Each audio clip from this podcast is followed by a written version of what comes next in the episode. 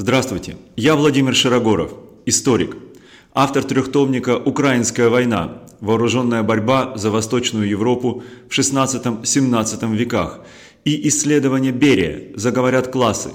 Личность спецоперации «Социализм», а также многих других книг, вышедших на русском и английском языках в России, Соединенных Штатах Америки, Германии, Италии и других странах – вы слушаете мой подкаст «Военные книги», в котором я делюсь своими мыслями о тех исторических сочинениях, которые во многом изменили наше представление о прошлом, а возможно, наше видение настоящего и взгляд в будущее. Сегодня я расскажу о двух книгах украинского ученого Сергия Лепьявка «Великий кордон Европы как фактор становления украинского казацтва» и казацкие войны конца XVI века на Украине.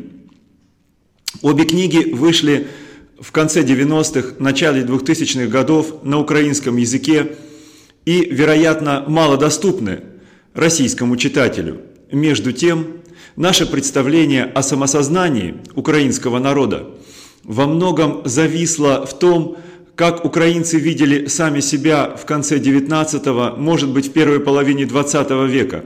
Мы не знаем новейших тенденций в украинской историографии. Между тем, начиная с 90-х годов, за последние 30 лет, украинская историография в изучении истории Украины, в изучении появления украинской нации и становления украинской государственности была чрезвычайно активна.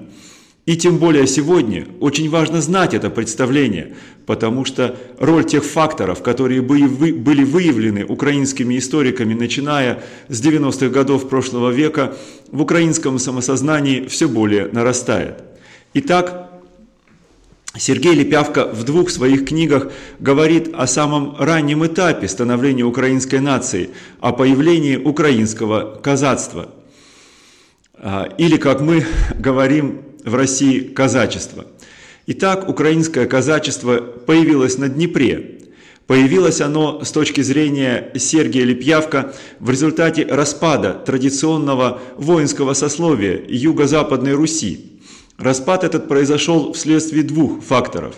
Первым был внешнеполитический фактор. Это нескончаемые татарские и прежде всего крымские набеги на украинские земли, пиком которых стало широко известное взятие, разграбление и сожжение татарами Киева в 1482 году. Я напомню своим слушателям, что в то время большая часть украинских земель, за исключением Галиции, находилась под властью Великого княжества Литовского. Вот этот татарский фактор оказал очень важное влияние на становление украинского казачества и украинской нации, опять-таки вследствие двух своих проявлений. Первое. Значительная часть не только украинского народа как такового, но и украинского воинского сословия в результате татарских набегов была физически уничтожена. Другая его часть с Украины бежала. В то время на Украине, которую пронзали крымско-татарские набеги вплоть до нынешней Белоруссии фактически обезлюдило. Лишь небольшое количество укрепленных замков, и Киев был одним из таких относительно небольших укрепленных замков, особенно захудалым он был после татарского набега 1482 года, Вокруг небольшого количества этих так называемых господарских замков существовало население, велось земледелие. Вся остальная часть Украины превратилась фактически в дикое поле, где властвовали кочевники, где ведение земледельческой деятельности было невозможно. Вторым ключевым фактором становления казачества были польско-литовские военные реформы – Лепьявка разбирает их не слишком подробно, но мы уточним, что именно с конца 15 века и особенно активно в первой половине 16 века шло внедрение в польских и литовских областях Украины польского воинского права взамен западнорусского воинского права. То есть русское воинское сословие, которое тогда называлось боярство, становилось э, таким же, как польское шляхетство. Внедрялись польские институты воинского сословия, э, региональные собрания, принципы ополчения, принципы власти над крестьянами этого воинского сословия и так далее. А, русское боярство было устроено несколько иначе. Традиционное воинское сословие Юго-Западной Руси имело в своем составе очень мощный низовой пласт. Это был пласт, можно сказать, средний между крестьянством и воинским сословием, боярством, дворянством, сословием землевладельцев. Это были вольные люди, не крепостные крестьяне, у которых имелись определенные участки земли, которые были выданы им в обмен на личную воинскую службу, но обрабатывали они эти участки, как правило, личным либо семейным трудом. Вот это низшее воинское сословие Юго-Западной Руси оказалось не интегрированным в польское шляхетство. Оно не подверглось затем в XVI и XVII веках той полонизации, которая подверглась высшая часть западнорусского воинского сословия, э, фактически превратившегося в поляков на Украине. Вот эта низовая часть э, западнорусского воинского сословия превратилась в казачество. Превратилась она в казачество благодаря тому, что э, тем наместникам королевских, польских и литовских великокняжеских замков, которые оставались а, в юго-западной Руси, на территории нынешней Украины, им нужны были бойцы для того, чтобы обороняться против татар и оборонять то небольшое количество крестьянского населения, которое там еще осталось. Эти же бойцы потребовались польским и литовским магнатам, когда, начиная с конца XVI века, начиная с того периода, который исследует Сергий Лепьявка, началась активная реколонизация Украины. А, в 1590 году случилось очень важное событие. А, благодаря как конфликту между Речью Посполитой, которая поглотила Литву в результате Люблинской унии 1569 года с Крымским царством, с Крымским ханством и Османской империей, наконец-то а, Речь Посполитая обрела независимость во владении украинскими землями. Вплоть до конца XVI века считалось, что верховным сувереном украинских земель, на которые распространялась власть польских королей и литовских великих князей, являются татарские ханы. Татарские ханы выдавали ярлыки, то есть пожалованные грамоты польским королям и литовским великим князьям на владение южнорусскими, то есть украинскими землями в обмен на выплату дани. Так вот, в результате военных конфликтов 1590-х годов а польско-литовское государство, Речь Посполитая, избавилось от этой зависимости, приобретя полное право владения украинскими землями, польские короли э, начали выделять там огромные земельные владения, латифундии, польским и ополяченным литовским магнатам. Этим магнатам для того, чтобы вести э, земледельческое освоение данных земель, также потребовались бойцы для защиты от татар. И вот этими бойцами стало низовое воинское сословие, бывшие так называемые военные слуги Юго-Западной Руси, в состав которых вливались по большому счету все способные вести, ору, нести, э, носить оружие, все способные вести войну с татарами – огромную службу становлению нового воинского сословия, нового низового воинского сословия Юго-Западной Руси стало распространение огнестрельного оружия. Если до распространения огнестрельного оружия эти воины обладали не обладали достаточными э, боевыми качествами для того, чтобы совладать с татарами, для того, чтобы противодействовать татарским набегам, появление огнестрельного оружия и выработка тактики борьбы с помощью огнестрельного оружия против э, легких конных лучников, какими были крымские татары, появление огнестрельного оружия, появление этой тактики придало силу вот этому новому воинскому сословию Юго-Западной Руси, и оно смогло действительно прикрыть крестьянскую колонизацию э, тех украинских земель, которые сегодня являются северной частью Украины и которая велась прежде всего с Волыни, с той территории, которая даже после татарских набегов 15-го, начала 16 века сохранило многочисленное население. Казаки прикрыли, благодаря своей службе а, в господарских королевских замках, эту колонизацию, прикрыли ее благодаря своей военной службе в войсках магнатов. Но одновременно с выполнением вот этой воинской обязанности э, в королевских войсках и в войсках польско-литовских магнатов у казаков появились собственные представления о своем политическом значении.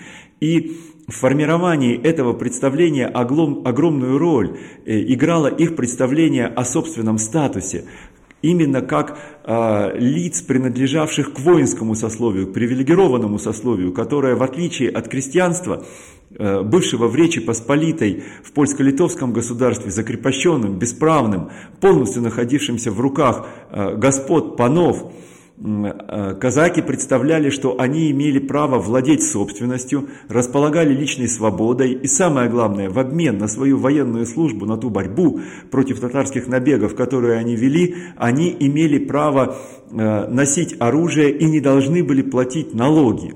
Вот это Казацкое представление о своем статусе оказалось чрезвычайно важным э, в еще одном, э, в еще одном самосознании, в религиозном сознании казаков. Казаки стали воспринимать себя защитниками православного христианства. Известно, что э, с конца 15 века и особенно в XVI веке в Речи Посполитой предпринимались неоднократные усилия по упразднению православия, по подчинению местной православной церкви э, католической церкви и э, полной интеграции православной церкви, то есть постепенного уничтожения тех особых, той особой православной обрядности, тех особых видов молитв, э, тех особых э, праздников, тех особых ритуалов, которыми располагала православная церковь, э, замены их ритуалами католической церкви и даже замены языка богослужения с старорусского языка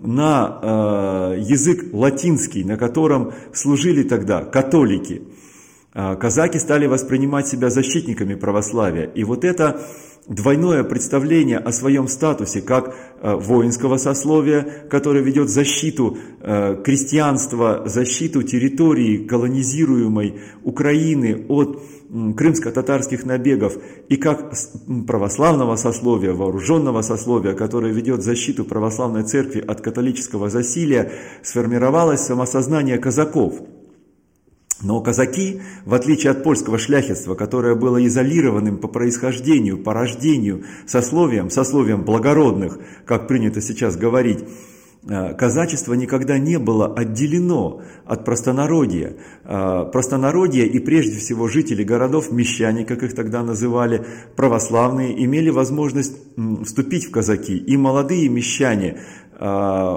дети, сыновья, городских семей очень часто пользовались. И дети сыновья шляхетских семей э, Западной Руси, которые во многом не желали быть интегрированы в то э, польское полонизируемое воинское сословие, которое возникло в Западной Руси, в нынешней Украине, они также присоединялись к казачеству. Казачество возникло вот такой комплексный внесословный феномен, вооруженное сословие защиты православного населения от татарских набегов и защиты православной церкви от католического засилия. Именно поэтому Липьявка называет казачество очень важным компонентом, очень важным звеном в том вооруженном щите Европы, который покрывал ее от э, экспансии тюркских, э, исламских держав. Известно, что и в XVI, и в XVII веке как Османская Турция, так и Крымское ханство вели наступление на христианскую Европу. А, наступление это развивалось фактически от Италии до границ московского государства. В Венгрии, э, которая была тогда основным основной территорией вооруженного противостояния центральноевропейских держав, которые возглавляли австрийские Габсбурги и Османской империи, это противостояние развивалось в своем ключе. Опять-таки в своем ключе оно развивалось в противостоянии московского государства с Крымским ханством, где возникли мощные оборонительные линии, на которых располагалась возникавшая в XVI веке русская московская регулярная армия. С казачеством дело обстояло э, совершенно иначе. Лепьявка замечает очень важный документ. Это львовские правила э, оперативного расположения войск на границе э, с Крымским ханством, которые были внедрены в Речи Посполитой в 1520 году вслед за поражением польско-литовской конницы от крымской армии очень сильным, очень болезненным поражением, которое она потерпела в битве у городка Сакаль. А, так вот, после этой битвы у городка Сакаль, понимая превосходство крымской конницы над своей конницей, а, руководство Речи Посполитой решило расположить свою армию э, совершенно особым образом на границе с Крымским ханством – Вся территория нынешней Украины оказалась так называемым фронтиром, пограничьем, где не было польско-литовской армии, где лишь частные войска магнатов занимались защитой населения от татарских набегов. А, регулярная же польско-литовская армия состоявшая из конницы и профессиональной пехоты, вооруженной огнестрельным оружием, э, очень эффективная армия, очень эффективный профессиональный корпус располагалась лишь в глубоком тылу для того, чтобы прикрыть от татарских набегов, собственно, польские и, собственно, литовские территории.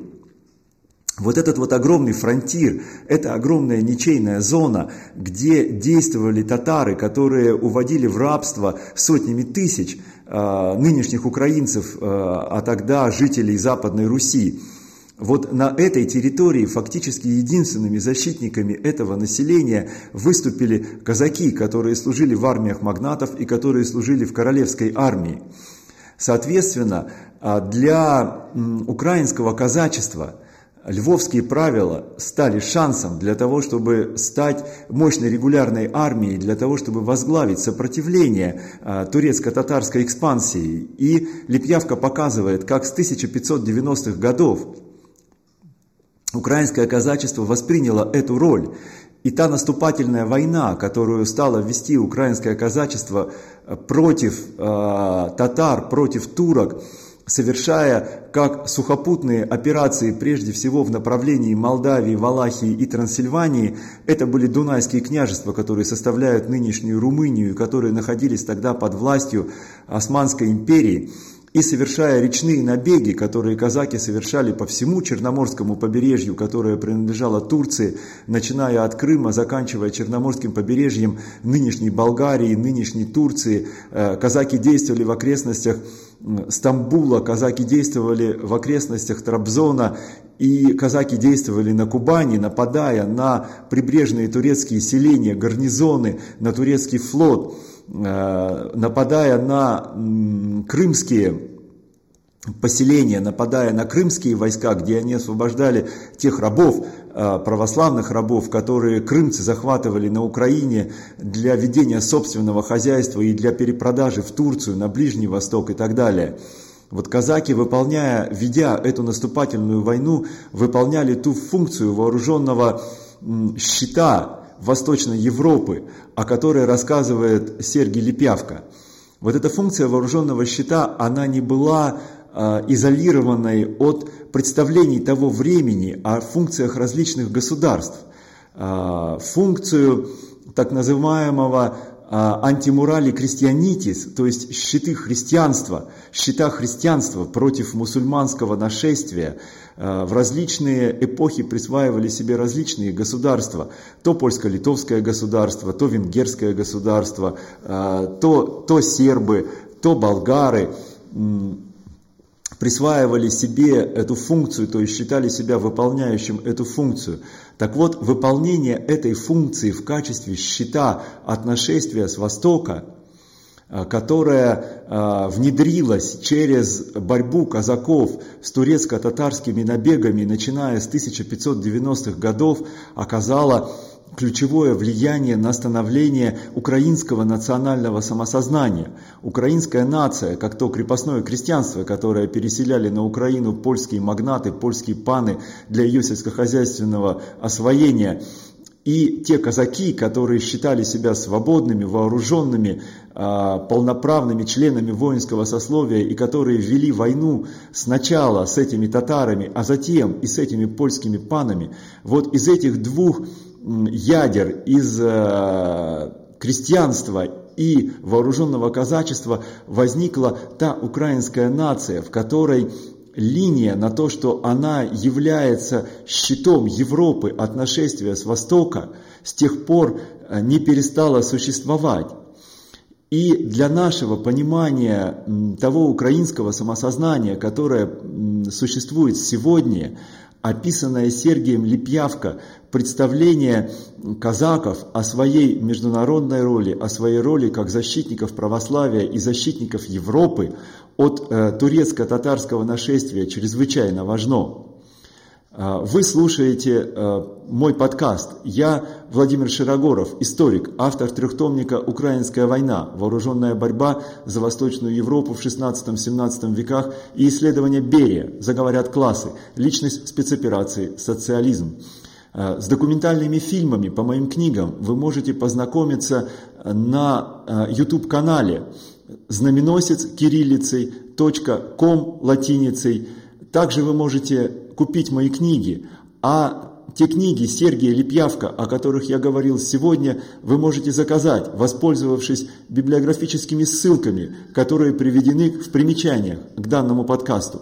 До свидания.